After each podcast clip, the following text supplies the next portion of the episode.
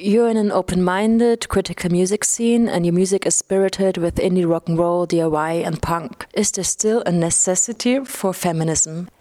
I think what's important is that feminism isn't just about progressing women, but it's about equality and being able to act in the way that we feel is natural to us without being judged unjustly by virtue of our sex. So I think in the small scene that we play in, it's relatively easy to be a woman compared to the larger music scene, the music business, because there's so much packaging involved with being a female that has to be shed. So I think we're actually somewhat in the forefront of the capacity for women to feel like feminism has taken its toll and we're able to act relatively freely. There's still a lot left, but I would say that's where we're at now.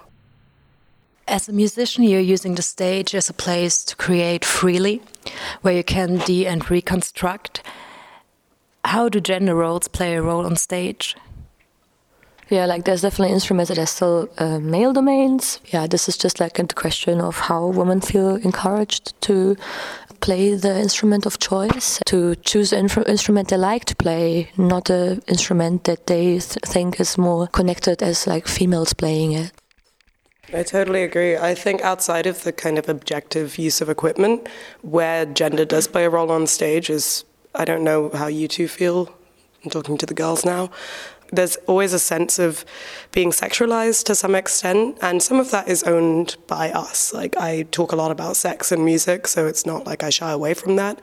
But I think it's when sex becomes less intrinsically linked to what your message is and more into a voyeuristic kind of like, oh, I'm like, am I allowed to swear?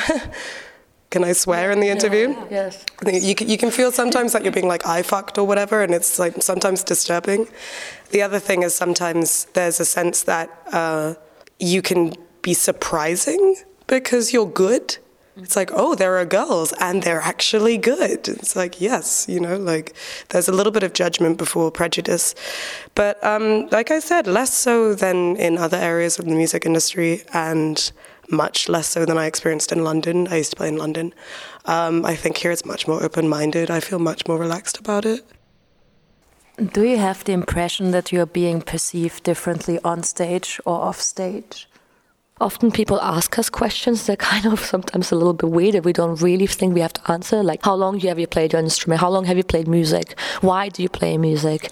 Patronizing questions um, that we don't think we have to answer. We don't ask that guys either, as often as female getting asked to answer that. Hopefully, people get sensibilized more for the fact that females are as capable as male in any kind of way, and that a woman, if they play an instrument, that doesn't make them something rare or something godlike or whatever. We all have the same capabilities and possibilities, and we should try to all do whatever we feel like doing and how we want to do it. Yeah, I think especially sometimes like guys see you in a different way when you're on stage and when you're off stage then you're again like the normal like you know shy girl or something. And what happens a lot is that guys give you advices or try to make you like change things because they think they can help you which is okay. But i think it's not cool. Like a boy would never go to a another boy who just was on stage and tell him like hey maybe you can could improve like your effects or like lead guitar skills or maybe you could do this in this song. That's interesting thing that like when you're a girl it's more like that people try to help you or something and that makes me feel a bit angry sometimes.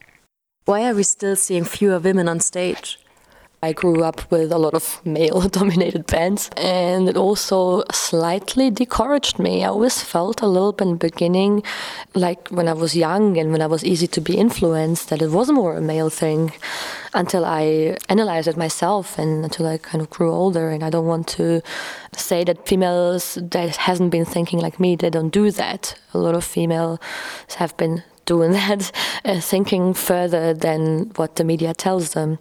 Lately, I think there's been definitely more coming up in the female domains of using instruments. So hopefully, a lot of females get more influenced by that. Do you have any advice for the ones struggling with opening up and doing whatever they like? Um, I think that women who are struggling to feel comfortable in their own skin in the music industry should, first of all, try and understand what their skin is generally.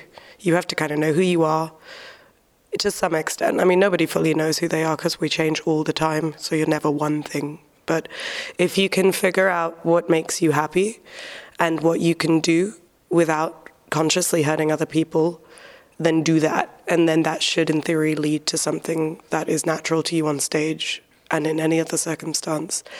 I think for me, recently, for example, I'm like a, a mixture between being very chilled about the way that I look and the way that I handle myself, but also still aware of the fact that I would like to like be attractive and whatever. And I think it's okay to be both of those things. And it's okay to be in a band that plays dark garage post punk stuff and still put on makeup and still feel like you want to be attractive or whatever it is. Um, it's also okay to not do that, to do whatever you feel comfortable doing. Don't feel like you have to fit into a mold even if it's a mold that you think is something that could help you develop, okay, maybe go through it, but then understand how you are in your own self in relation to that mold, rather than saying, okay, if I am a left wing um, feminist, I have to dress like left wing feminists. You dress however the hell you want to dress. Just be sure in yourself that you are who you are. Sing about whatever the hell you want to sing about, but just be sure that it's what you want to sing about. Pick up the instrument that you like and just do it. Just do it. Somebody else's slogan. We're going to have to pay for that.